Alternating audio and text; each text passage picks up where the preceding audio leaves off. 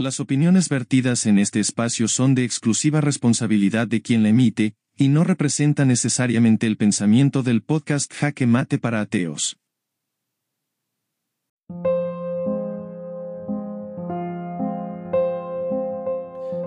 Bienvenidos a todos nuestros amigos de Jaque Mate para Ateos. Hoy día estamos con una tremenda invitada desde Argentina, nuestra hermana Viviana Olmos. Ella nos va a contar su testimonio, un testimonio impactante que hemos podido ver por las redes y la invitamos. Ella aceptó amablemente, así que, hola hermana Viviana, ¿cómo está? Hola, buenas noches, bendiciones. Muy bien, hermano, muy bien. Gracias a Dios. Un placer estar con ustedes. Nos alegramos, hermana. Le damos la gracias a Dios porque usted nos, nos puede acompañar esta noche. Y bueno, nos gustaría que usted misma se presente ¿Quién es la hermana Viviana Olmos? Amén. Eh, mi nombre es Viviana Olmos, resido en Argentina, frontera Brasil, en Argentina, provincia de Misiones. Soy pastora y profeta, pastora por decirlo, no, pero soy profeta del Señor. Sirvo a mi Dios poderoso. Este, vivo aquí en esta, en esta frontera preciosa, lugar rural, donde estamos trabajando en las comunidades indígenas, donde estamos sembrando la palabra en los campos, en los cerros, en los lugares donde todavía aún en este año 2023 no se ha predicado la palabra de Dios. Con mi esposo somos misioneros y bueno, estamos trabajando para Cristo. Tengo 44 años y estoy aquí para servir a Cristo y para ayudar a los hermanos que necesiten saber a quién están sirviendo y contra quién estamos peleando. Bueno, yo quiero leer un salmo antes de, de comenzar de lleno con nuestra conversación y por sobre todo el testimonio de nuestra hermana Viviana, que es el Salmo 91, un famoso salmo. Y dice así, el que habita el abrigo del Altísimo morará bajo la sombra del Omnipotente. Diré yo a Jehová, esperanza mía y castillo mío, mi Dios en quien confiaré. Él te librará del lazo del cazador, de la peste destructora. Con sus plumas te cubrirá y debajo de sus alas estarás seguro. Escudo y adarga su verdad no temerás el terror nocturno, ni saeta que vuele de día, ni pestilencia que anda en oscuridad, ni mortandad que en medio del día destruya. Amén. Y así continúa. Entonces, hermana, cuéntenos un poco de su, de su vida, cuéntenos un poco de su infancia, cómo fue el, paso del ocultismo a, ser una pastora. Se, se abrigó en un Dios vivo, se abrigó bajo las alas del Omnipotente. Amén. Así que adelante, hermana. Amén. Así es. No solamente me abrigué bajo la sala del Altísimo, sino también Él me libró del lazo del cazador. Del lazo del cazador en el cual caza a muchas almas y a muchas personas, a muchas personas que no conocen a Dios y también conocen a Dios. Eh, en mi caso, vengo eh, de, una, de, una, de la provincia de Buenos Aires, yo nací en la provincia de Buenos Aires, de una familia que son, este, eran, porque ya están muertos, correntinos de, acá de, lo que sería el interior del país de la Argentina. Idólatras, eh, tremendamente, tremendamente idólatras. Mis abuelos maternos eran eh, creyente del gaucho Gil, San la Muerte, devotos pero totalmente eh, y rezadores de ellos mismos, ¿verdad? Quien sabe de lo que yo estoy hablando va a entender lo que digo, ¿no? Eh, Hermana, nosotros somos de Chile, no hemos escuchado, por ejemplo, de, del primero que usted mencionó, y también hay personas que nos escuchan, por ejemplo, de México, de varios países que, que no son necesariamente argentinos. ¿Nos podría hablar de, del gaucho, por ejemplo, o cómo se adora San la Muerte allá? Bueno, lo que me decís me sorprende porque acá lo que es Brasil, lo que son los países limítrofes en Argentina, bueno, Chile me está diciendo que no, pero el gaucho Gil es eh, una entidad, por así decirlo, fue una persona que es oriundo de la provincia de Corrientes en la República Argentina, en el cual él era un ladrón y él, él, él era devoto de San la Muerte. Y después de muerto, que lo han matado, lo han degollado, a él eh, la gente, las personas, eh, lo tomaron como un santo y lo veneran hasta hoy día en todo lo que es la República Argentina, y países limítrofes dentro de lo que sería el eh, Sudamérica de la Argentina, ¿no es cierto? En Chile veo que no, pero Paraguay, este, Uruguay, este, Perú, eh, porque ya estuve en estos lugares que te estoy nombrando, son devotos del gaucho Gil combinado con Sala Muerte, o sea, caminan juntos. O sea, las personas, la sociedad hace que ellos caminen juntos, ¿no? Porque es el mismo diablo caminando y vestido de ángel. Pero bueno, este, voy a continuar con mi testimonio o me quieres preguntar algo más.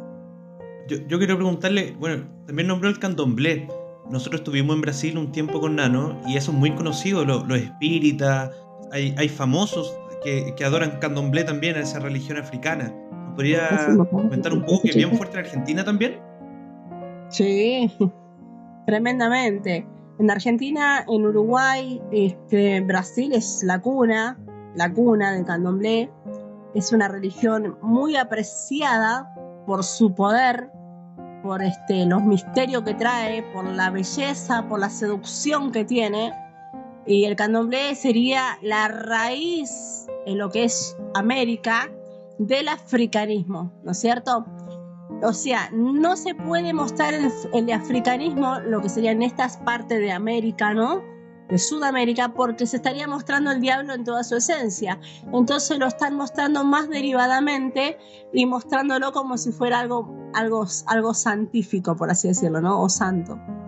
Pero el candomblé es una, una religión, una secta, en la cual tiene mucho poder, porque tiene poder, tiene mucho poder y arrastra a montones y montones y millares de personas. Y yo fui una sacerdotisa de candomblé. ¿Querés preguntarme algo más? Increíble. Eh, o sea, tenemos muchas preguntas, así que adelante, mi hermana. Continúe Pero con yo su tendría que, que, déjame contar lo que viene de mi infancia, porque estamos saltando de las, del, jardín infante a la facultad. Y yo tengo que pasar primero por el jardín infante, la primaria, la secundaria, ¿verdad? En este caso. Fue, el jardín fue un pequeño adelanto. sí. Este, el jardín infante eh, sería lo que era la creencia de lo que es ancestral, ¿no? o sea, de mi familia parte materna. Después de parte paterna tenía una abuela que era descendiente de africana, que ahí en la sangre venía lo que es el candomblé ¿Por qué? Porque sus padres, si bien mi abuela nació en Córdoba, pero sus padres, sus abuelos eran descendientes de africanos, brasileros. Entonces, ella cultivaba, porque esto se viene de generación en generación, parte de lo que sería el africanismo en su naturaleza y sería el candomblé. Como toda familia de candomblé, como todo sacerdote de candomblé, o familia, hablamos de familia porque el africano eh, eh, se llevan por tribus y la tribu son ellos solos, son una familia. Entonces siempre la familia deja un heredero. En este caso la heredera de la, la familia paterna era yo, en la cual mi abuela me dejó supuestamente sus dones para yo seguir siendo como, a ver, vamos a hablarlo en términos cacique, o sea, términos americanos, la cacique de la tribu, ¿está? Para llevar lo que sería lo espiritual. Entonces, eh, yo pasé primeramente después de, crecer, llegar a los 12, 13 años, la pubertad, pasé por la umbanda, la quimbanda, que la quimbanda es una rama de lo que es la magia negra. O sea, la magia negra es la raíz y la quimbanda sería el tronco más las ramas no se muestra totalmente, pero cualquier persona que entra a un cuarto, sería un salón, donde se practica la quimbanda, se va a dar cuenta que eso no tiene nada que ver con Dios, porque es totalmente diabólico. Pasé por la quimbanda, fue una de las que más me apasionaba hacerlo, porque era lo más que más rápido me respondía, hasta llegar al candomblé, que sería la, la matriz de todo africanismo. Primeramente fui a O, después fui dofona, después fui eh, dofona hasta llegar a los 7 años, después fui ekbomi de candombe, de Sheshemaim. Conozco el keto, yo sé que muchas personas van a escuchar y van a saber de lo que estoy hablando. Conozco el keto, conozco Yeye, conozco Angola, no los practiqué, pero los conozco. y el Bantu. Usted está hablando de como diferentes artes o ramas del ocultismo, ¿cierto? Exactamente. Es como decir, la base sería médico clínico, pero te especializas en neurología, te especializas en, no sé, traumatología, te especializas en ginecólogo. O sea, pero tu base Especialidades. es médico clínico. Exactamente. Pero- Claro. ¿Y usted en qué rama se especializó, hermana? O en sea las que tres que te aquí- estoy contando. ¿Y eso qué, qué conllevaba con diferencia a la otra rama que usted nos nombró? ¿Qué era lo que hacía usted diferente? ¿Qué lo que hacía yo diferente? Ejemplo, en la Umbanda son cuatro especialidades que yo, la cual yo había pasado para llegar a ser lo que fui. Porque para llegar a ser una, a ver, una doctora en psicología, por ejemplo, ¿no? De facultad, tenés que primeramente ser psicóloga, después licenciatura en psicología, después la maestría en psicología y bueno, y todo el tema, ¿verdad? En la facultad hablamos, ¿no? Bueno, en este caso Sí. es lo mismo. Tenés que ser, primeramente pasar por la Umbanda y la Quimbanda, que esos son, manejan juntos, después pasar a ser May de Santo en Batuque y después llegar a ser el del candomblé o Ifá, como le llama, ¿no? Muchas, muchas personas. Eh, la Umbanda, la Umbanda se manejan solamente con hierbas. La verdadera Umbanda se maneja solamente con hierbas. No, no, no se hacen sacrificios de sangre. Pero en lo que es Argentina se, está, se usa lo que es sacrificio de sangre dentro de la Umbanda. Eso ser- sería ya tu primera etapa del espiritismo. Serías una espiritista. ¿Estamos? Entonces, en la. Umbanda no se tiene que manejar sangre, pero bueno, lo hacen para hacerlo más tétrico, le ponen más sangre, piensan que tiene más poder y no nada que ver. O sea, el diablo es el mismo, ¿no? Con sangre o sin sangre. O sea, hermana, estamos aquí hablando con una ex eminencia del ocultismo. Si, si lo podemos llamar así. Una doctora, una. Eh, sí, digamos, digamos que sí. una ex. Eh, le quería preguntar cómo inició todo esto. Estamos hablando de los títulos como universitarios, los posgrados, pero ¿cómo inició? ¿Cómo fue su vida de niña en, esta herencia que le había dado su, su familia? Mira, mi vida no fue fácil, mi familia no fue fácil, mis abuelos eran personas muy, muy de campo, muy, muy, muy duras, en las cuales eran personas que todo lo arreglaban con chicote, con golpes. Eh, mi madre me regaló cuando yo nací, por eso me criaron mis abuelos, por eso me adoctrinaron mis abuelos. Eh, aprendí todo lo que tenga que ver con Sala Muerte, con los que serían los santeríos católicos y todo ese tema. Después, a, la edad de 13 años, mi madre, me, ya, yo ya la conocí como mamá, este, nos hablamos, eh, me llevó a su casa para que cuide a sus hijas y todo el tema. Eh, me lleva a un lugar, a un centro de Umbanda, en el cual yo tenía terror, porque yo veía cómo se manifestaban los espíritus en los cuerpos de los maíz de santos, caciques de Umbanda, y, y yo tenía miedo, porque nunca había visto, yo conocía un lado nada más. Entonces, eh, me acuerdo que le dije a mi mamá, mamá, ¿qué es esto? Y ella no me contestó nada, me dijo que me callara la boca. Pasaron los días, seguíamos yendo, yo no miraba, me, me acuerdo que mantenía tiesa, este, veía cómo las personas se, totalmente se quebraban, se incorporaban con de diferentes deidades en sus cuerpos, ¿no? Hasta llegar un día que me dijo, bueno, vamos a ir a otro templo, me llevó a otro templo que quedaba más o menos a 20 minutos del, del, otro, del otro centro, y ahí era el templo de la Kimbanda. Y ahí es donde yo quedé atrapada, porque eso fue lo que me apasionó de entrada, que fue la Kimbanda. Y me acuerdo que lo primero que vi fue un Eshu, siete encrucijadas, es un demonio, ¿no? Lo que te estoy nombrando, en el cual yo quedé mirándolo al hombre poseído y quedé totalmente enamorada de esa entidad por el poder y por lo que transmitía ese espíritu. Y después, bueno, vienen las pompas gira y otros temas más, ¿no es cierto? Así comenzó mi caminar en lo espiritual. Cuando yo conocí a Kimbanda, eso me llamó a querer conocer más, a querer saber más de lo que no me dejaban ver. No, vos no podés ¿Y qué- entrar a este ¿Y cuarto qué edad porque tenía sos usted, hermana? ya para eso yo tenía 14 años cuando llegué a la, a la, a la Kimbanda. Perfecto. Eh, yo escuché también en el testimonio que usted le da al hermano Sebastián que, por ejemplo, le hacían limpiar o le hacían visitar también o cuidar a los a las estatuas de, del gaucho y de San la Muerte. ¿Cómo era eso, hermana? ¿Cómo era esa experiencia? Claro, mis abuelos, mis abuelos, no solamente el gaucho, sino estaba San Antonio, estaba la Inmaculada Concepción, la Virgen de Luján, estaba el gaucho Gil, San la Muerte, o sea, todo, todo un cóctel de, de estatuas, ¿no? Me mandaban a limpiar. Este, te voy a contar algo, te voy a contar algo muy profundo, que esto marcó mucho mi vida y en el cual yo sigo orando por esa área en mi vida, eh, porque fue algo que, que, yo hoy que estoy con Cristo, eh, no se lo haría jamás a un hijo mío, ¿no? Ni aún estando en el ocultismo.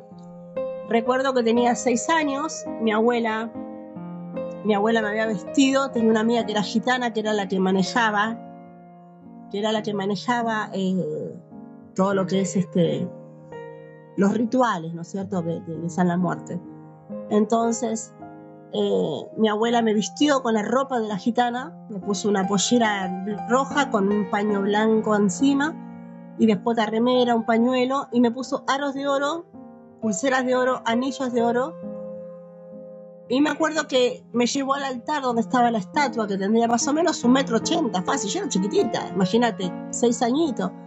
Eh, y me puso, no sé qué dijo la gitana, no me preguntes, pero sé que hizo el ritual del casamiento, porque eso se hace después. Me puso el anillo mío, que tenía de oro, me lo sacó. Y lo puso adelante del altar de San la Muerte. Y le dijo, aquí está, no sé quién, porque hablaba en un idioma gitano, que no lo entendía ni lo comprendo hasta hoy día. Y le dijo, acá está tu esposa, le dijo cuídala, protegela, porque yo ya estoy vieja. Y acá te la entrego, le dijo. Oh. Le puso el anillo, como que me hizo que yo le ponga el anillo a él. Y como que la, la, imagen, porque encima se movía, porque yo, yo digo que hasta hoy día digo que era un muerto de verdad, que estaba ahí en los huesos de un muerto, porque eran capaces de cualquier cosa, los sacerdotes son capaces de cualquier cosa. Eh, y él hizo que la mano del muerto me ponga el anillo a mí en mi mano derecha. No, mano izquierda fue, no fue derecha. Como casamiento. Como le tomó la mano, le tomó la mano y hizo que se Ella tomó, agarró la mano, de, agarró la mano de la estatua, claro, y hizo que me ponga el anillo, ¿no? Una cosa así. ¿Y usted qué edad tenía, hermana? Seis años. y yo sé que para muchos esto es una locura, muchos no van a creer. Tampoco me interesa, a mí me, me interesa contar la gloria de Cristo. Eh, Amén. Pero eh, realmente de ahí mi vida cambió. En lo económico jamás me faltó nada. Jamás me faltó nada porque te mentiría si te digo que no tuve plata porque he tenido lo que quería. Hasta que me enamoré, hasta que decidí tener un marido, hasta que decidí ser madre, hasta que decidí tener hijos. Mientras tanto seguía con la umbanda, la quimbanda y el batuque. Cuando me enamoro por primera vez, a la edad de 16 años, 17, ponele, que nace mi hija Erika mayor, ahí me di cuenta que mi vida no es libre, que yo no podía hacer lo que yo quería, porque había un espíritu, había algo superior a mí que destruía a las personas que estaban conmigo, a las parejas que estaban conmigo. ¿De qué manera? No sé, no me preguntes porque de repente estaban ponerle 5 o 6 meses conmigo, de repente la persona caía en la droga, caía en el alcohol y terminaban destruidos, durmiendo en la calle. Y, y, y las madres de esos noviecitos míos los llevaban a, qué sé yo, a una iglesia y le decían, no, tu hijo tiene un demonio. Pero yo no sabía nada. O sea, a mí nadie me podía tocar. Nadie me podía o sea, tocar. Era como celoso con usted. Era tremendamente celoso. Mire, hermana, le comento. Y no bueno, nuestro podcast, sí. nuestro podcast se llama Jaquimate para Ateos. Y esto inició, este sí. programa, este, este proyecto para evidenciar que Dios existe, que Dios es real y que se da de muchas maneras. De muchas maneras. Desde la Biblia la podemos explicar, lo podemos explicar con nuestros testimonios, lo podemos explicar con, con la ciencia, podemos explicarlo desde la teología, pero también lo podemos explicar de cómo, con su vida, de cómo el diablo utilizó tan eh, o destruyó tanto su vida de que usted ya es un testimonio vivo para glorificar a Cristo. Y eso es lo que nosotros queremos hacer, es glorificar a Dios mediante este testimonio, hermana. ¿Cómo comenzó este proceso de conocer a Dios? De conocer a Cristo. Bien, ya te he contado la parte un poco de lo que sería, eh, capaz que están sintiendo un, la atmósfera un poquito pesada, ¿no es cierto? Este, el enemigo nunca quiere que cuente mi testimonio, porque lo desenmascaro. Y sobre todo a los ateos, este, tengo palabra para decirle, claro que sí. Lo primeramente que el, que el diablo, lo que yo, Viviana, tenía mi misión como cumplir, era que el ateo no crea en Dios. No, no existe. No existe el diablo, no existe Dios. A los cristianos, ¿para qué vas a la iglesia si no sirve? ¿Para qué vas? Si vas a ver siempre lo mismo o lo peor. ¿Entendés? Entonces, el ateo para mí era mucho mejor que no crea, porque lo daba vuelta como una media. Perdóname que la expresión, nos daba vuelta como media. Es una persona que realmente tiene tiene algo muy, muy duro en su corazón, porque el enemigo los tiene tan cegado, tan cegado en que no existe Dios y no existe el diablo, que es la manera que él tiene de engañar, y aún a los cristianos. Porque yo, mi hermano, atendía cristianos que dudaban de Dios y estaban enfrente de una obra. Te puedo dar nombre y todo si querés, no tengo ningún problema. Pero ¿sabes qué, mi hermano? Eso era lo más triste. Y yo como ocultista decía, yo que quiero dejar todo esto y me viene a pedir ayuda a mí. Entonces Dios no existe. Claro. ¿Entendés? Hasta que mi, mi, mi, mi conversión tuvo que ser algo tremendamente sobrenatural para que yo pueda creer que existe Dios. Y eso es lo que va a pasar, porque va a pasar con los ateos. Eso es lo que generalmente Dios usa esa manera dura, brusca, con los ateos, porque ellos de una manera, hablándole o entendiendo, no entienden, pero generalmente muchas veces de ellos pasan momentos o situaciones muy fuertes para que puedan creer que existe Dios. Sí, la palabra dice que el necio dice en su corazón no hay Dios. O sea, es una, una, persona necia de que no le no entiende, no le entra en la cabeza, hasta que Dios se manifiesta y nosotros todos fuimos necios en algún minuto. Eh, lo que le quería comentar, ¿usted conoce el TikTok? ¿Ha escuchado TikTok? El, la aplicación. Sí, pero no, no, tengo la aplicación. Ya, le quiero comentar un pequeño testimonio o, o experiencia que tuve. Un día yo estaba mirando TikTok, de repente, ya lo he comentado en el, acá en el podcast, estaba viendo el TikTok y aparece eh, Templo Satánico en Chile. Y están transmitiendo Templo Satánico en Chile. Y aparece así como, ni siquiera uno lo busca, aparece en, los videos. Y me puse a escuchar un poco qué es lo que estaban hablando. ¿Qué estaban enseñando? O sea, qué hablaban, si adoraban a Satanás o abiertamente. Y no adoraban a Satanás. Ellos lo que decían era que explicaban de que el hombre no necesitaba a Dios y que no adoraban a Satanás directamente, sino que solamente negaban, negaban a Dios. No sé si me explico. Era como que no estaban adorando a un Dios, sino que estaban negando al Dios de la Biblia. Eso era básicamente. Era como que no, no había que tener fe, sino que había que tener confianza en sí mismos, en el hombre, en el humanismo. Y lo que usted decía me hace mucho sentido con lo que yo escuchaba de, de estos sacerdotes. Tenía una duda con respecto a lo que decía Nano también, que él decía que acá en, el, en, la, en el TikTok que vio, ellos negaban a Dios, pero usted como ocultista y con lo que, eh, con lo que vivió, ¿usted no creía en Dios o negaba a Dios? ¿Cómo era su espiritualidad con respecto a eso? ¿Era creyente a pesar de todo? Porque si trabajaba a la par con los demonios y hacía brujería, evidentemente quizá en algún momento se le imaginó que por el otro lado había un, bien o alguna persona que usted no podría haber tocado, quizás que era hijo de Dios. ¿Cómo era su, su fe cuando usted hacía ocultismo? La verdad que tu pregunta es la más interesante de todas las que me preguntaron. Eh, yo, todo todo sacerdote satánico. Por eso yo miro en las redes, por eso yo escucho a los que dicen ser brujos, sobre todo en República Dominicana. Perdónenme lo que le voy a decir, pero ningún sacerdote satánico puede meterse con los hijos de Dios. El que se mete con su creador sabe que pierde la batalla. Yo como sacerdotisa y ex profeta de Baal, nunca pude meterme con un cristiano, porque sabía que perdía la guerra. Mira, te voy a contar un testimonio. Había una mujer que me puso alabanza solamente al lado de mi casa. Y yo me tuve que mudar, con templo y todo. Ella no se mudó. Porque era tan impresionante el poder de la alabanza, porque la palabra de Dios es tan santa, es tan santo Dios, que yo me tuve que mudar de casa y no ella. Y solamente con la alabanza. Pero ella no, lo hizo a propósito, ¿cierto? ¿Cómo?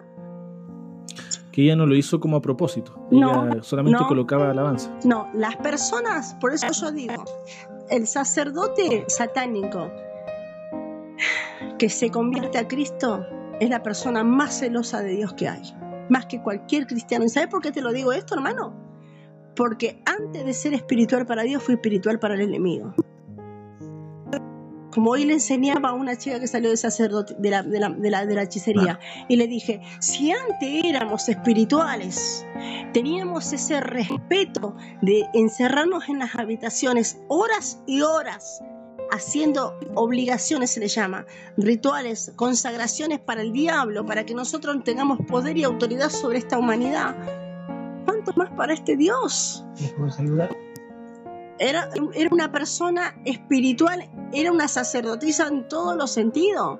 A mí la gente me tenía que ver como una sacerdote. Mi conducta, mi imagen tenía que ser de una sacerdotisa de una imagen de alguien, de alguien espiritual. Yo no podía tener una imagen que no, eh, que no tenga nada que ver con lo que yo estoy ejerciendo. Entonces, por eso le estoy diciendo y por eso predico esto y por eso me enojo muchas veces con el pueblo de Dios y les pregunto, ¿qué están haciendo? ¿Qué están haciendo con la sangre de Cristo? ¿No se dan cuenta el Dios que tienen? ¿No se dan cuenta de lo que están sirviendo? Por eso siempre digo, y me voy a quitar el sombrero con aquellos ex brujos que hoy te van a parar en el púlpito y te van a predicar lo que es. Porque antes de ser espirituales para Dios, Dios los capacitó entre los cuervos. Dios capacita entre los cuervos para hoy desenmascarar al mismo diablo que está metido en la casa de nuestro Dios. Y no tiene que ser así. Mi casa fue hecha casa de ladrones, dice el Señor. Amén. Así Amemos a este Dios, hermano. Amemos a este Dios porque existe. El diablo existe. No es un cuento de hadas. El diablo existe y sobre todo quiere a los cristianos. A él no le interesa el mundo. Él quiere los cristianos. Y no existen cristianos porque me cansé de hacerle brujería a los cristianos y nunca les llegó una brujería. Hablemos de cristianos que están bien con Dios. Hablemos de cristianos que están en santidad. ¿Y cuál es la santidad? Obedecer a Cristo. No la ropa, no, no, no eso, no. El amor, lo que tengas dentro de tu corazón. Si tu corazón está podrido, todo tu ser va a estar podrido.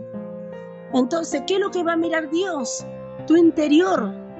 Y el diablo también conoce lo que, cómo estás vos. Entonces, no existen cristianos embrujados. Quítense de la cabeza eso.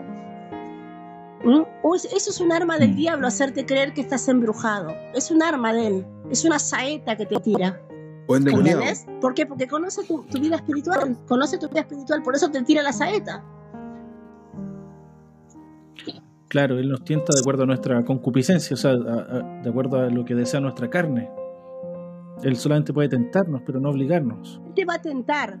Y él sabe si orás, si vos no orás. Él, tiene un guardián las 24 horas del día, esperando que vos tengas algún desliz. Este no oró hoy, este hoy no, no habló con Cristo, este no leyó la palabra, este tiene envidia, este tiene celo, este se masturba, porque él mismo te va a poner. Pero vos tenés dominio propio para decir no. Ustedes tienen el dominio, ustedes tienen el poder en su boca, dice la palabra de Dios. El poder está, la palabra está en su boca. Así es. Ustedes tienen que hablar, ustedes tienen que Sí. echarlo fuera. Tu boca, Dios te dio la palabra en tu boca. Entonces sos vos, mi hermano, el que tienes la autoridad, porque Cristo te la dio, dice su palabra, que Él nos dio autoridad para desollar serpientes y escorpiones y sobre todo, ¿qué? Fuerzas de las tinieblas. Y no, y no nos dio es. un apóstol, nos dio Jesucristo. Entonces jamás un cristiano puede estar embrujado. Ahora, si tu concupiscencia está sucia, si vos pecaste y solamente vos crees que solamente vos lo sabés, porque primeramente la primera mentira del diablo, no te ve la iglesia, no te ve, no te ve el pueblo, pero el, el que tu creador te está mirando. Y el que te hizo caer también te está mirando. Entonces ahí sí, déjame decirte que te cabe una brujería o cualquier cosa. Primera de Corintios 5:5. Wow. Claro. Hermana, nosotros hace un tiempo, en el capítulo 9 parece, entrevistamos a una hermana que fue bruja acá en el norte de Chile y nos decía lo mismo que usted nos comentaba, que no pueden tocar al cristiano, no- que no lo pueden tocar. Y bueno, la vida de ella también había sido dura, eh, también llegó un, mo- un momento donde tuvo que arrancar y, y deseó a Dios, o sea, es algo que necesitaba al Señor en su vida. Eh, dice que fue a un, a un a un bautismo y ella levantó su mano y corrió al altar a bautizarse. ¿Cómo fue ese proceso en usted, hermana? ¿Cómo fue de que usted rechazó todo esto de las tinieblas? ¿Cómo, cómo la trataron en el fondo para que usted pudiera, eh, usted quisiera desear a, a Jesucristo? Porque me imagino que pasar de un extremo a otro tuvo que haber sido algo muy fuerte.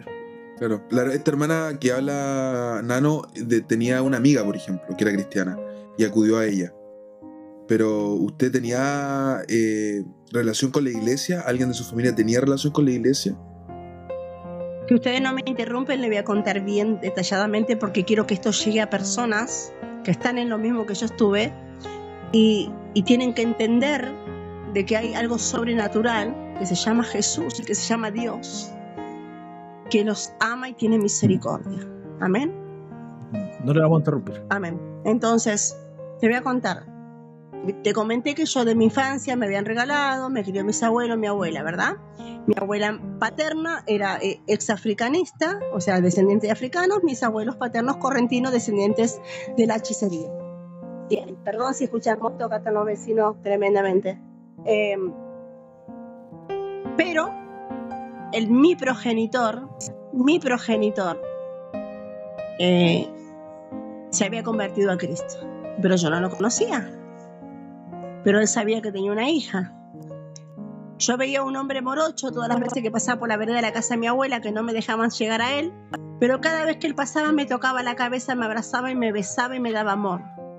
Yo tenía una edad más o menos de 7, 8 años y yo veía ese morocho grandote y decía, ¿quién será ese hombre?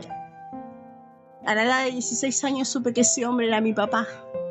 Y había sido que ese varón precioso, ese hombre, a los tres años me había robado de mis abuelos y me había llevado a una iglesia evangélica, me había entregado a Cristo. Porque cuando sos escogida de Dios, por más que el diablo quiera desviar tu camino, a la larga a la corta vas a volver. Cuando hay alguien que está orando por tu vida, vas a volver. O te va a levantar tu Dios, porque ya fuiste escogido de Dios. Pasaron muchos años de mi vida, muchos años, ocultismo, candomblé, brujería, hechicería, todo lo que puedas imaginar, droga, prostitución, un ambiente terrible en el cual yo ya no quería vivir más. Em, comencé a crecer, con- empecé a acercarme a ese hombre, a ese, a ese varón que era mi papá, y él me hablaba de Dios, y yo decía, no me hables de Dios, porque yo no creo en Dios, no me interesa tu Dios, porque tu Dios me permitió pasar todo lo que estoy pasando ahora, no me importa. Mi Dios es este, este y fulano y fulano mengano. Y él no me decía nada, lo echaba de mi casa a empujones. Hasta que un día estaba en la provincia de San Luis, Argentina, ya totalmente saturada de demonios, alcohol, ya había llegado a la cima de la brujería y me encontré con que no hay nada, porque esto le pasa a todo ocultista y ellos saben lo que estoy hablando. Cuando llegas al extremo de decir, ya llegué a ser la más grande, como hoy los cristianos están confundiendo de querer llegar a ser prevísteros, apóstoles, soy el apóstol, soy no, no, no se confundan con llegar a ser con la jerarquía. La jerarquía no es de Dios, no viene de Dios. Te hace creer, el orgullo te lo da Satanás. Entonces me acuerdo que estaba en la montaña ya por suicidarme porque no daba más, porque tenía una depresión tremenda. El diablo había agarrado a todos mis hijos, me lo había sacado. Estaba junto con una pareja que era homosexual. Y no sabía que era homosexual. Un desastre en mi vida. Me voy para suicidar en la Sierra de San Luis y me acuerdo que empecé a gritar como loco y decía, ¿dónde está el Dios de ese hombre, de Víctor Olmo? Decía que era mi papá. ¿Dónde estás vos, Dios de los evangelios? Esos evangelios de insultando, ¿verdad? ¿Dónde estás? Si tanto decís que existís, ¿por qué no me sacás estos demonios de mi vida? Le decía. Y lloraba. Pero yo hablando al vacío, ¿no? En ese momento no sé cómo, hermano, aparece mi nieta me abraza la pierna, me dice, abuelita, llegué. ¿Quién la trajo al cerro, a la montaña, que era terrible? Se ve que me siguió la criatura, no me di cuenta. No, fue Dios. Ahí la abracé y me bajé del cerro y me voy para abajo, como diciendo, ¿qué estaba haciendo? Llego, me voy de San Luis, vuelvo a Buenos Aires y ahí vino un evangelista, me acuerdo, que andaba predicando en las casas y me habló de Cristo. Y le dije, yo soy de candomblé, yo no puedo servir a Dios. Pero ¿sabe qué me dijo ese hermano? Mira, yo no te conozco, yo no sé quién sos, así con autoridad me habló. Pero solamente déjame decirte una cosa, me dijo. Todo lo que vos ya pasaste, Jesús ya lo sabe, me dijo. Y vos lo desafiaste a Dios, me dijo. Yo lo quedé mirando cuando me dijo así. Y déjame decirte, me dijo, que Jesús te ama y Él escuchó tu oración, me dijo. Y yo me quedé una carcajada. Y ahí le dije, ¿vos decís que escuchó mi oración? Vos lo desafiaste a Dios, me dijo. Es, era un evangelista, no era pastor, no era nada, no, tenía ministerio evangelístico, andaba predicando por las casas. Y le digo, ¿sabes qué? Necesito que me ayudes, le dije. Pero yo quiero una iglesia donde no me desprecien, porque cada vez que yo iba a una iglesia o intentaba hablar con un cristiano, decía, no, esta es la bruja fulana de tal. No me querían predicar, hermano, me tenían miedo. Me despreciaban. Entonces yo le conté, digo, cuando sepan que soy, que soy candomblesista no me van a querer atender, no me van a querer ayudar. Y él me dijo, yo te voy a llevar a una iglesia igual. Y él me llevó a una iglesia que no podía caminar. Cuando pareciera que el diablo escuchó que me iban a llevar, me agarró una parálisis toda la pierna, todo el cuerpo. No podía caminar. Hasta que me llevó arrastrada. Y la pastora de esa iglesia me dijo, ¿tenés lugar donde vivir en Buenos Aires? Le dije, sí, la casa de mi mamá. Me dijo, no, quédate a vivir en la iglesia. Me encerró dentro de la iglesia dos años. Hasta mi total liberación. Que no fue fácil. No fue fácil. Hasta que Cristo me levantó. Tuve un encuentro personal con Dios. Conoceréis la verdad y la verdad os hará libre, dice la palabra. Conocí al Dios poderoso, conocí a este Dios que no lo vemos, que no, no, no, no lo podemos tocar, pero sí pude ver su poder hacia mi vida. Y ahí es donde vino mi conversión a Cristo y decir, wow, existe este Dios que todo me hablaba, que ese hombre, ese viejo me hablaba. Y lo primero que hice fue intentar buscar a mi padre, que no lo encontré más hasta hoy día para decirle que su hija se había convertido a Cristo. Porque no hay otro camino, no hay otro Dios. Jesucristo es mi vida, es mi amor, es todo. Y pude ver cómo las tinieblas salían corriendo de mi carne, porque los demonios se alojan en la carne, en los huesos, en la sangre. No hay otro Dios. Por eso déjalo que el ateo quiere ser ateo, déjalo Porque va a llegar un momento que va a tener un encuentro personal con Dios. Y todo brujo que dice que se mete con la iglesia no sabe nada, no conoce al diablo. No conoce al diablo. Se cree ser brujo. Porque el verdadero brujo no se levanta contra el pueblo de Dios. El que sabe las dos partes y conoce realmente a Satanás no se levanta contra el pueblo de Dios, porque sabe que pierde la batalla contra el Dios de los ejércitos. Amén. Por eso le hablo al pueblo de Dios. Amén. No existe cristianos embrujados. Dios no te pide nada de otro mundo. Dios solamente te pide que le ames, que le obedezcas y que cumpla sus mandamientos. Sé que no todos pueden cumplirlo, pero procuremos lo poco de tiempo que nos quede en esta tierra de servir a Dios con la mejor parte de nuestra vida, porque somos pecadores y todos los días pecamos. No hay uno que no peque, dice su palabra. Amén. Amén. Amén. Dale, Emma. No, que quedé, quedé impresionado con, con, el testimonio que nos acaba de contar la hermana, la verdad. Y me, me acordaba lo que decía la, la hermana Viviana, que el, fuerte que vivió, y aún así Dios la escuchó, y, y, bueno, Dios tiene misericordia de todos nosotros también. Por eso, hermanos, le voy a decir una cosita a ustedes. Están ahí. Dios, ustedes no están ahí porque ustedes quieren. Ustedes ahí están siendo como la voz de Dios. Amén. Ustedes son como la voz de Dios. Ustedes son como Jeremías en ese lugar. Analicen y oren todo lo que van a hablar. Y no se cansen de predicar, porque así hoy prediques a alguien y no la veas más por 20, 30 años. Dios te va a dar la sorpresa de tu predica y de tu, de tu, de tu semilla. ¿Ves un brujo? ¿Ves una curandera? Acércate, porque alguien le tiene que hablar de Dios. Alguien le tiene que hablar. Alguien le tiene que hacer conocer la verdad para que esa verdad le haga libre. Alguien le tiene que decir que esos dones que tiene no fue el diablo que se lo dio, sino que nació con los dones que le da Jesucristo, porque los dones son irrevocables. Porque vamos a hablar de los profetas, los 450 profetas de Baal que estaban cuando el profeta Elías, ¿verdad? ¿Qué pasaría si esos 400 profetas hoy estuvieran bajo la gracia de Jesucristo? ¿Qué hubieran pasado con ellos si hoy estuvieran acá y se arrepentirían? Porque alguien le hablaría de Cristo. ¿No serían instrumento de Dios? Amén.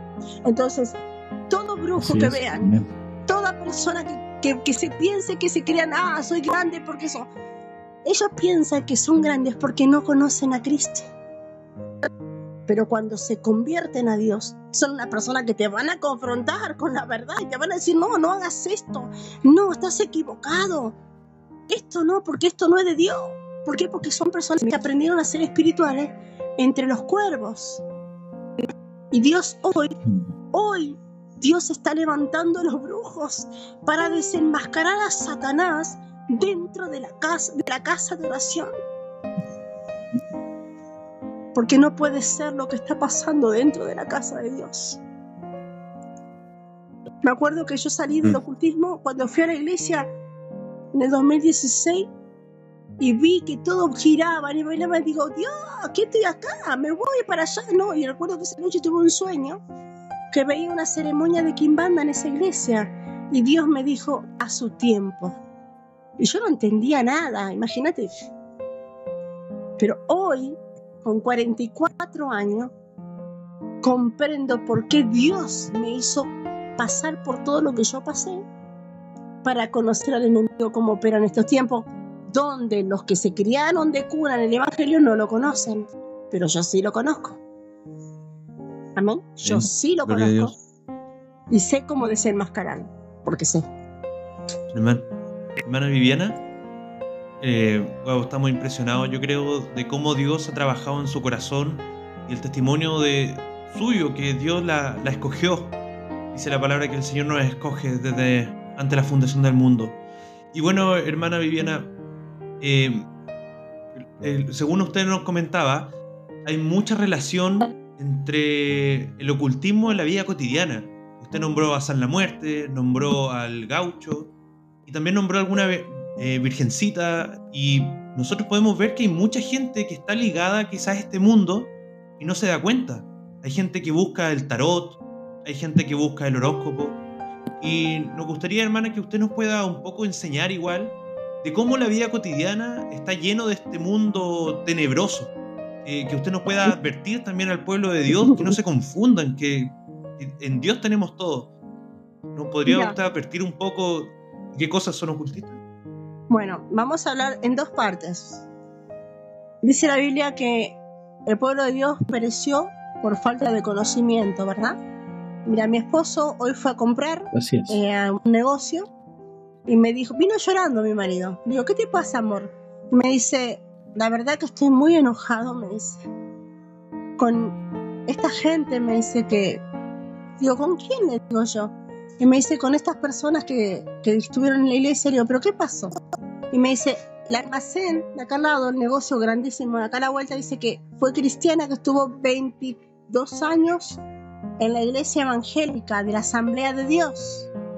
Pero hace razón de, ¿cuántos años? ¿Cinco años? ¿Dos años? Cinco años. Cinco años se volvió católica.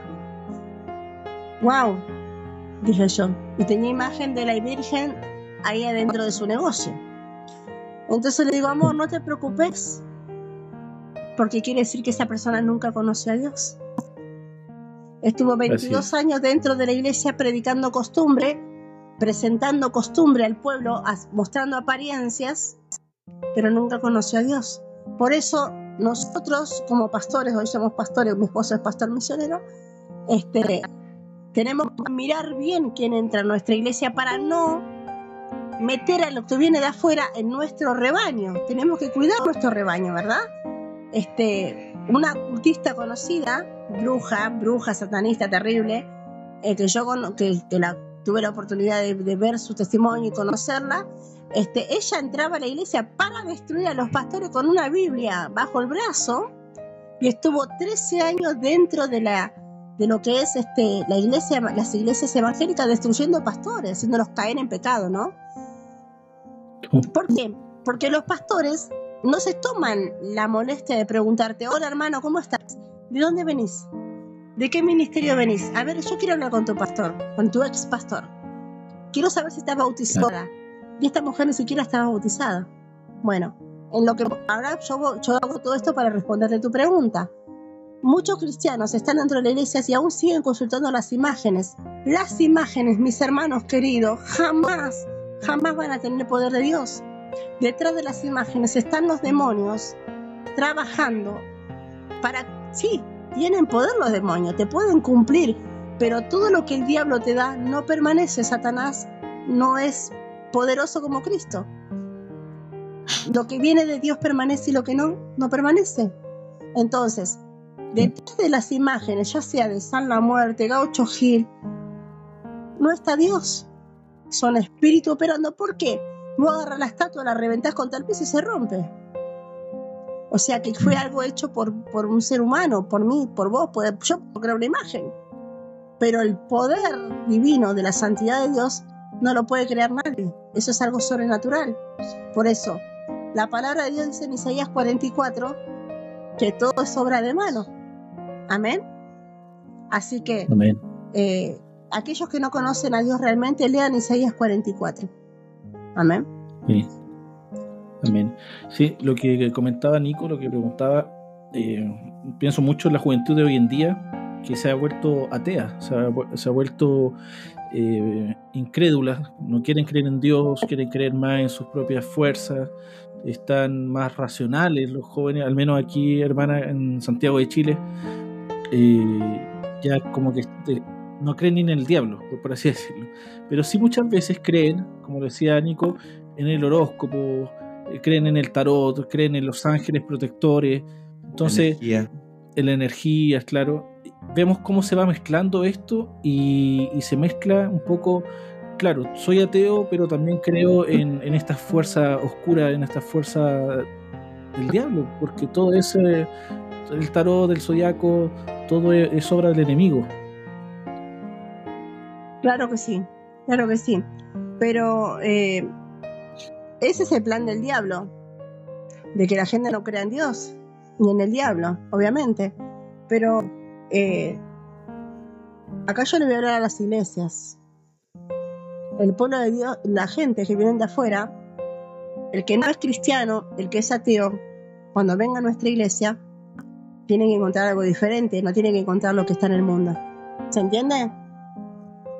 Yo cuando Sí. fui a la iglesia me encontré con algo que estaba allá. Si yo me quedé fue por misericordia de Dios, porque realmente quería conocer a ese Dios. No miré, no miré lo que estaba viendo, sino busqué a la cruz, porque fui una persona espiritual. Pero la persona que no fue espiritual, la persona que no es cristiana, que es una persona atea, si viene a la iglesia tiene que encontrar algo diferente. No tiene que encontrar lo que hay en el mundo. Ejemplo, rap, Claro. eh, TikTok, y todas esas cosas, no sé cómo, cómo hablar de hip hop, era no era TikTok. Eh, o sea, a ver, no te estoy hablando de que uses pollera larga, que te hagas, te dejes todos los bigotes, no, ni el pelo largo, no, no vayamos con la religiosidad, no, tienen que encontrar la presencia de Dios en los siervos de Dios. Tienen que sentir algo diferente que no hay afuera. ¿Se entiende? Por eso pasa eso. Sí, el- Por eso esas personas buscan otra cosa que sí es diferente a su vida cotidiana. Claro, la Eso- iglesia se ha ido como amoldando al mundo cuando tendría que ser al La- revés. Ahí Eso está, es lo que quiero exactamente. decir. Exactamente. A pocas palabras, buen entendedor. La iglesia no tiene nada que ver con el mundo. Vos me estás viendo ahora, yo me maquillo un poquito, me arreglo un poquito, pero no tiene nada que ver eso con la vida personal con Dios. Dios es santo y la santidad está dentro tuyo. Tampoco quiere decir que vos tenés que andar mostrando con una pollera cortita la calza, ni mostrando un ombligo, ni tampoco un pantalón apretado seduciendo a un hombre. No. Acá se basa en Mm. tu corazón de la manera en que vos lo ejerces o de la manera en que vos te, te Claro. vestís para Dios. Sí. Hermana Viviana, eh, qué importante lo que usted dice, que, que en el fondo una persona que viene del mundo tiene que entrar a la iglesia y sentir algo distinto, efectivamente. Porque hoy en día tenemos muchas iglesias que, por ejemplo, no sé, tienen luces en los escenarios, tiran humo en, en los cultos. Entonces, claro, ahí entra la pregunta si es que realmente ellos se están diferenciando del mundo o estamos haciendo lo contrario, tratando de parecernos al mundo para poder atraer más gente, quizá. Pero, pero Sí, efectivamente, sí, como yo creo dice, que ese, ese es el, el- como el error. Al menos yo lo entiendo así. Bueno. Es, no es glorificar a Dios, sino que al final es agradar a la, a la audiencia. Es Claro, llamar entretenerlos personas, de alguna forma. Entretenerlo y sumar número, más que sumar eh, verdadero, verdadero cristiano o, o llamar a la santidad. Sí, lo entendemos, Claro. hermano. A ver, Fernando. Este, yo este, te puedo ver a vos tu imagen, a otros chicos no lo puedo ver, me encantaría verlos a los tres. Me gustaría verlos. A ver, yo veo a Fernando una imagen, o sea, que es diferente al mundo, por así decirlo, ¿no? Una persona que, que se la pasó de boliche en boliche, que se la pasó bailando, que se la pasó en la calle. No, entonces viene a la iglesia y encuentra las luces y sí se va a quedar, pero se va a quedar por lo que hay en la iglesia, por lo que la iglesia le está dando. No se va a quedar por lo que está sintiendo. Estoy hablando de sentir. En ese caso está- estamos, eh, es algo físico lo que están presentando al- a las personas ateas y a los mundanos. Los mundanos y los ateos tienen que venir a la iglesia por lo que sienten, no por lo que están viendo. Claro, Eh, no por la entretención. es así, es así. No, piénsenlo, analícenlo, pregúntenle a Dios y se van a dar cuenta que es así. Ellos tienen que venir porque la presencia de Dios al pisar ese lugar lo está enamorando, como me pasó a mí en la iglesia de mi pastorita, no me acuerdo. Yo sentí algo raro cuando pisé esa iglesia y mi cuerpo me empezó a doler y entonces yo digo, ¿qué me está pasando? Pero sentí que ahí había algo que me estaba atrapando, que me estaba liberando, que me estaba amando, pero yo no sabía lo que era. Y eso yo quería volver a sentirlo. Y eso se Claro. llama poder de Dios. Amén. O sea, lo que convenza a los jóvenes, lo que usted nos quiere decir, lo que convenza al, al ateo, al no creyente, no tiene que ser la entretención, sino que ni, ni la forma, sino que el Espíritu Santo. El Espíritu Santo tiene que convencernos a cada Mira, yo uno. trabajo mucho con los jóvenes. Te voy a decir una cosa, yo trabajo mucho con los jóvenes. Yo con los jóvenes me río, yo con los jóvenes me habitúo en su, en su forma de ser joven. Tengo 41 años, pero a veces tengo que parecer de 27 entre ellos. Pero cuando yo tengo que hablar de Dios, cuando yo lo tengo que corregir, yo me planto así y le digo no, no y no. Dios es esto, Claro. esto, esto y esto. Ah, pero pastora, ¿por qué no ponemos unas luces cuando hacemos algo? Porque yo no tengo iglesia abierta porque yo me lleva para todos lados a predicar. Entonces yo no todavía no, no hemos podido abrirnos con mi esposo en la iglesia porque todavía Dios no quiere. O sea, estamos predicando, estamos desenmascarando, estamos en este trabajo que Dios nos pone tan duro, ¿no? De sembrar, de ir a, a las comunidades, de todo este tema. Pero este, hemos levantado ya en otros lugares y hemos dejado otros siervos. Pero en este caso te voy a decir algo. Me preguntan, pastora, ¿por qué no cuando tengamos la iglesia ponemos unas luces? Vos- Decime una, una cosa, le digo. Yo quiero que vos me hables. En el Nuevo Testamento, ¿lo leyeron? Sí. Ah, bueno, decime dónde Jesucristo dice que hay que hacer esto, esto y esto y esto. Claro. Decime. ¿Dónde hay que, dónde hay que danzar? Sí, David danzó, como, como hablamos ahí con, con Sebastián. David danzó, sí, perfecto. David danzó, Miriam danzó. Pero si vos te venís a vivir a Brasil, a ver, a ver, vamos a ver a, a Luis Nicolás, Emanuel, si ustedes tres vengan acá a Brasil, vengan a vivir 30 años a Brasil y decime si no vas a salir con la costumbre de Brasil. O hablando en brasilero. ¿Se entiende? Entonces, Sí. el pueblo de Israel, cuando salió en ese tiempo, salió de Egipto. Salió con todas las mañas de Egipto. Eso es lo que tienen que comprender el pueblo de Dios, que eso no lo van a discernir. No lo, no lo va a Claro. discernir cualquiera. Aparte, sí, hay que añadir que cuando David danzó, él danz- danzaba sin ropa, o sea, es otro contexto, es otra forma, no lo podemos justificar así el, el ¿Y desorden por qué no dentro lo de la hacen iglesia. entonces? Bueno, Fernando, entonces ¿por qué no lo hacen? Acá, Entonces sin ropa. No, lo que pasa es que, que a la No, gente, no, lo que pasa es que a la, que a la forma. gente le gusta, por favor. Pero entonces, entonces a lo que vamos, porque entonces la gente no comprende, no compre, ¿ves que no le da la cabeza? ¿Te das cuenta cómo el diablo lo cega? ¿Te das cuenta? David Claro. danzó dice la presencia Sí. de Dios, sí. No, Claro, pero no fue en el tabernáculo de Dios, no fue dentro de la casa de Dios. Porque vos imaginate que Dios, re- No. vamos a hablar así, medio, medio, Dios es súper celoso, es re sigiloso de sus cosas. A él no le gusta que le toque ni siquiera su silla sin pedirle permiso a Dios. ¿Entendés? Claro. Y esto lo aprendió en el otro lado, lo ocultismo el Claro. diablo no te dejaba que le toques una vela sin pedirle permiso. ¿Por qué? Porque se quiere parecer a Dios. ¿Entendés lo que te digo? Claro. Y Dios es lo mismo. Leyendo la Biblia me voy enterando que Dios era, era Dios. Claro, con razón aquel era así, decía yo. ¿Entendés? Claro, porque Dios es celoso hasta de los, vasi- los vasitos de la escuelita, me acuerdo. Que Dios me dijo, ¿qué están haciendo con mis cosas? Y yo, amén, Señor, perdóname, Jesús. Fui y levanté las cosas de Dios. Todo lo que hay en la casa de Dios son sagradas. Entonces, yo no puedo Claro. irme, poner una nena de 10 años, a ponerla a danzar en guerra espiritual. Pobre criatura, la salió la, la puerta, la agarró el diablo, la destrozó. Guerra con bandera. Eh, Hermana Diana, yo quería hacerle un comentario que, con respecto a lo que estábamos hablando. Usted durante la entrevista dijo que eh, hay que tener celo de Dios. Y yo creo que eso es lo que le pasa a usted y, usted que fue cultista y vivió eh, en, en propia. Eh, ¿Cuál es el lado malo de, de- de todo esto? ¿Quién realmente es el diablo y cómo trabaja? Usted sabe perfectamente de lo que estamos arrancando o a lo que la- el cristiano le entrega la vida cuando le falla a Dios. Entonces yo creo que por ahí va un tema importante también, porque es algo tremendo. Usted, usted lo conoció eh, de, de- de manera muy cercana, pero es algo mucho más allá. Porque como, como usted lo pudo vivir en carne propia, sabe qué tan malo es. El cristiano que está desde, desde la cuna, como usted decía, no sabe quizá o no sopesa del todo eh, lo que significa fallarle a Dios, lo que significa irse al mundo, lo que significa entrar en, todo este mundo eh, tan, tan turbio, por decirlo de alguna manera. Bueno, el cristiano que se crió de cuna lastimosamente no conoce al diablo muchas veces, cree que no conoce al diablo, pero le obedece al diablo. Le obedece. Y le obedece mucho más que a Dios. Por eso eh, ustedes pueden ver que muchos pastores sufrimos o sufrieron, ¿no? en mi caso, eh, con hijos que, no, que nacieron de cura en el Evangelio, no es mi caso, ¿no?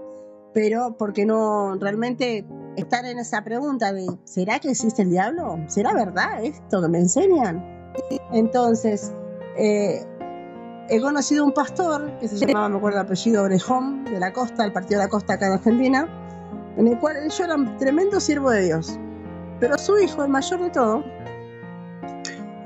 no creía en Dios. o sea, creía en Dios, pero quería saber si realmente existía el diablo. Y el chico se empezó a poner a buscar por internet.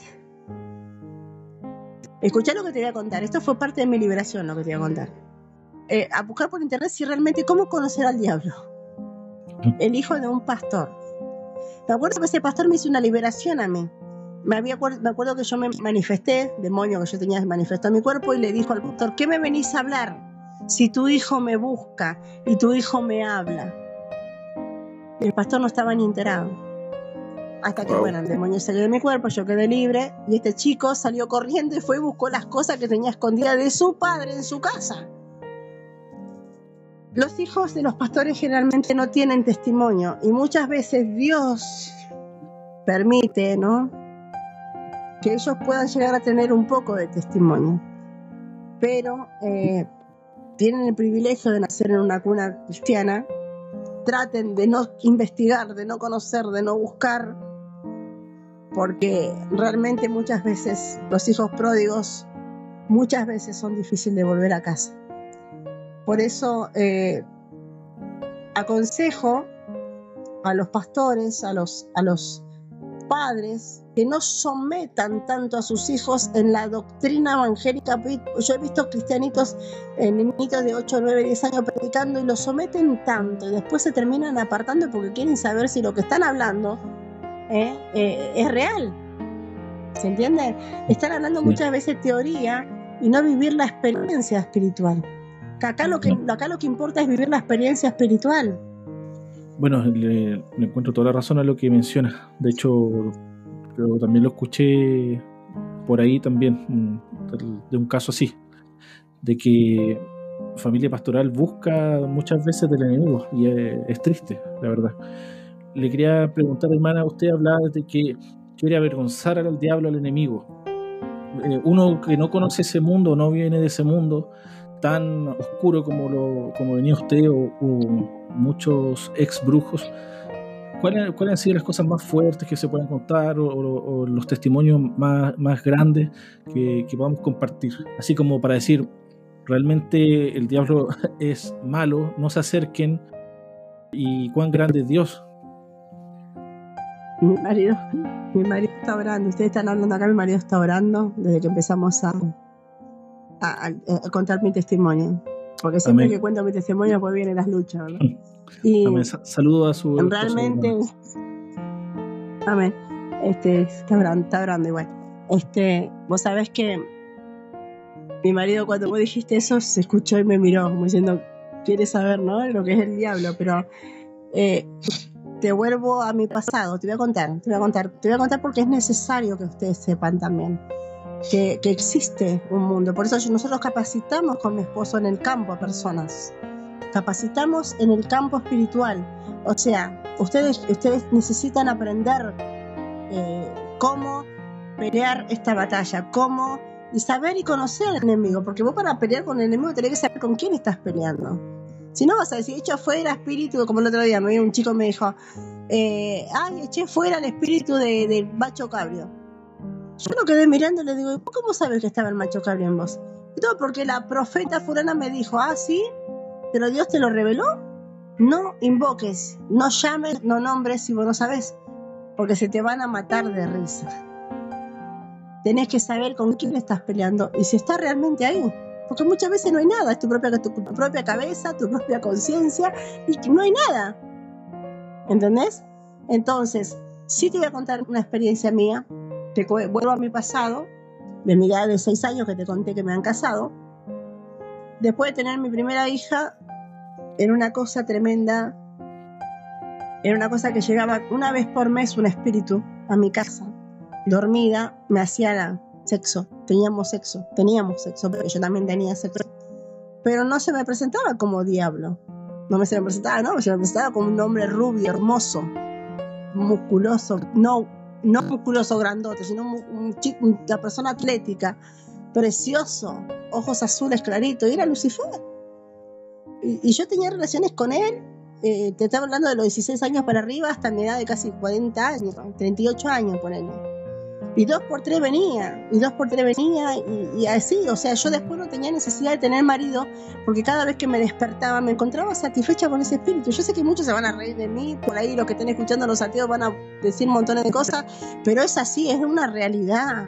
Esos son los que se llaman. Hasta llegar un momento. no?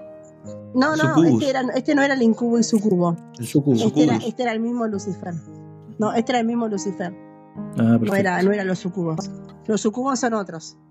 Los sucubos son otros. Los sucubos son los que te ahorcan, los que te, que te quieren matar, que también he tenido encuentro con ellos. Pero cuando venía este, este ente, esta entidad que era Lucifer, no me hacía nada malo. No, al contrario, me trataba como una princesa, nada que ver. Porque no, porque él no es lo que muchos piensan, que viene con cola y cuerno, no, él es una, un ser muy hermoso. ¿Entendés? Entonces, eh, no sé si me expresé bien diciendo ser, sino una entidad, vamos a decir, un ángel caído, no sé. Pero están después los sucubos e incubos que son horrorosamente feos. Son muy feos. Son generalmente enanos, de estatura media, de un metro veinte, eh, en el cual son perversos. Esos ya son demonios. Son demonios. Eso les viene a las personas que no fueron ocultistas, las personas que son naturales, eh, cristianos, que tienen problemas de masturbación, pornografía. Y bueno, eh, y como esas cosas, te puedo contar muchísimas cosas más. En Tucumán, un terrible encuentro con una bruja. Hablamos de bruja, séptima hija mujer, que se me ha presentado. Terriblemente horrible, horrible, horrible esa chica. A veces que era una vecina. Vivía en la comunidad indígena Diaguita Calchaquín, Potrero, Tucumán, Argentina. La pueden buscar en Google. Y ahí estuvimos predicando la palabra, ya estando casada con mi esposo y de repente yo le prediqué a una chica que era, era de, todas las de Tucumán, era una rubia hermosa de ojos celeste clarito. La llevé, empecé a llevar a la iglesia. E iba, pero claro, como toda bruja, de séptima hija mujer, tiene sus días, así lo mismo lo visó, no sé si lo han escuchado, ¿no? Ese es otro tema. Mm, eh, de repente estaba durmiendo la noche, mi esposo, mi esposo trabajaba de noche y ahí en lugar campestre donde yo vivía campo, ¿no? Dormía con la puerta abierta por el calor que hacía, impresionante. Y de repente estaba parada en la puerta de mi cama esta chica y digo, ¿qué estás haciendo acá, a esta hora? Y se me abalanzó en mi cama. Estamos hablando vivo y directo, ¿eh? No estamos hablando en, espíritu. Y, y, totalmente endemoniada, me empezó a morder y me mordió acá un pecho del lado izquierdo y, yo me acuerdo que dije Jesús, nada más. Y ahí salió corriendo por la calle. No la vi más. Al otro día le pregunté, no salió de su casa, no salió ni a verme, nada. Le conté a mi esposo, yo aterrada. Digo, nunca viví eso en el ocultismo, nunca viví eso, nunca lo viví. Verlo así, eh, una persona endemoniada de tal manera y transformada su cara, hablemos, ¿eh? Oh. Entonces mi esposo me dijo, orá y ayuná, orá y ayuná más me decía. Digo, sí, pero yo oro, ayuno, pero esta me atacó. Yo te dije que esa mujer tenía algo raro y no sabía. Digo, bueno, ¿sabe qué, hermanos? De ese tiempo me empezó a inflar mi pecho, se empezó a inflar, inflar, inflar. Iba al médico, no me encontraba nada, me mandaron a hacer mamografía, pero era una cosa impresionante, como si me inflaba el lado izquierdo, el pecho, nada más. Hasta que le digo a mi esposo, quiero salir de acá, no quiero estar más acá no quiero estar más, mi esposo empezó a hablar para ver si salíamos de Tucumán y me lleva a Buenos Aires. Y ahí empecé a llorar porque no podía mover los brazos del, pecho tan inflado que lo tenía. Entonces tuve una liberación de parte de Dios, que esto es real lo que les cuento. Y empezó a salir pus de mi pecho, pus, una pus negra con olor a podrido, horrible. Y, ahí vino mi liberación. Y mm. nunca más tuve más nada, nunca más me dolió y bueno, cosas sobrenaturales tengo para contar, pero no, no va a alcanzar las horas para, para hacerlo. Pero fue algo muy precioso, amén. Fue algo muy tremendo lo que Dios me hizo vivir y feo. Precioso y feo a la vez, ¿no? Porque hoy puedo, si yo hoy en estas tierras que acá, acá, acá estamos en tierra de candomblé, en tierra de macumba, porque Brasil es la cuna, realmente tenemos luchas tremendas espirituales, pero ya estamos más capacitados, ¿me entienden? Amén. Sí. Amén. Y vamos a estar orando, hermana, también por ustedes, por su ministerio, para que Dios los use y, utilice su testimonio para llegar a, a todas esas personas que están perdidas hoy en día. Sí. Mi esposo los quiere saludar. Sí. Por favor. Hola, mi hermano. Hola, hermano. Hermano, buenas noches, ¿cómo están? Bendiciones. Bendiciones hermano. del Señor. Igual, igualmente, pastor, eh, ¿su nombre cuál es? Mi, mi nombre es eh, Pastor Misionero, soy eh, Martín Ojeda. Amén, Yo soy de. Paraguay, mi esposa es de Buenos Aires. Esta Ah, cosa que le está contando mi esposa de su testimonio de con la bruja, esto fue algo real. Eh, porque yo siento en mi espíritu de que de repente hay mucha incredulidad, de repente uno puede, ¿será cierto? ¿Será cierto? No, no, no. Fue algo real. Con esto no se juega. Esto es algo muy serio. Hay que buscar al Señor de todo corazón, con toda nuestra alma, con todo nuestro ser, porque estamos en los postreros días y vienen días difíciles donde los cristianos están siendo confundidos por el mismo diablo. Las iglesias están siendo confundidos por el mismo diablo. Nosotros estamos, estamos orando, clamando a Dios que las iglesias, que los pastores, los siervos, los profetas, los evangelistas se despierten. Estamos como Eliseo pidiendo a Dios que se abran los ojos de esos siervos para que puedan ver a su adversario. Sabemos que lo que está con nosotros es mucho más, pero hay una cosa, Amén. de que much- hay mucha incredulidad en las iglesias, en los ministros, que no tienen experiencia espirituales. Nosotros con mi esposa, por gracia y por misericordia de Dios, este Dios nos ha dado esta oportunidad para poder este, llevar este evangelio y en el nombre de Jesús, eh, por el testimonio eh, que ella tiene, este, está luchando para que las iglesias sean limpias y los ministros sean despiertos en lo que está sucediendo. El ayuno y la oración es lo mejor. Amén. Que Dios Amén, lo bendiga, pastor. hermano. Aquí le paso mi esposa. Gracias por sus Un abrazo, palabras. Señor le bendiga. Bendiga. Amén. Amén.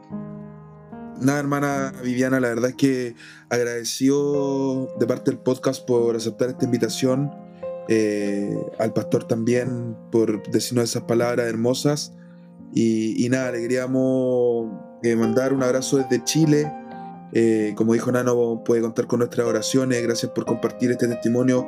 Esperemos que llegue a mucha gente y que, como usted dijo, que acá lo importante es engrandecer a Cristo y el poder eh, que Él tiene frente a todo lo que pasa en el mundo y, y frente al enemigo también. Amén, amén, amén. No hay, no hay poder ni nombre sobre esta tierra que el nombre de Jesús. El enemigo sabe que está vencido, pero es una mosca.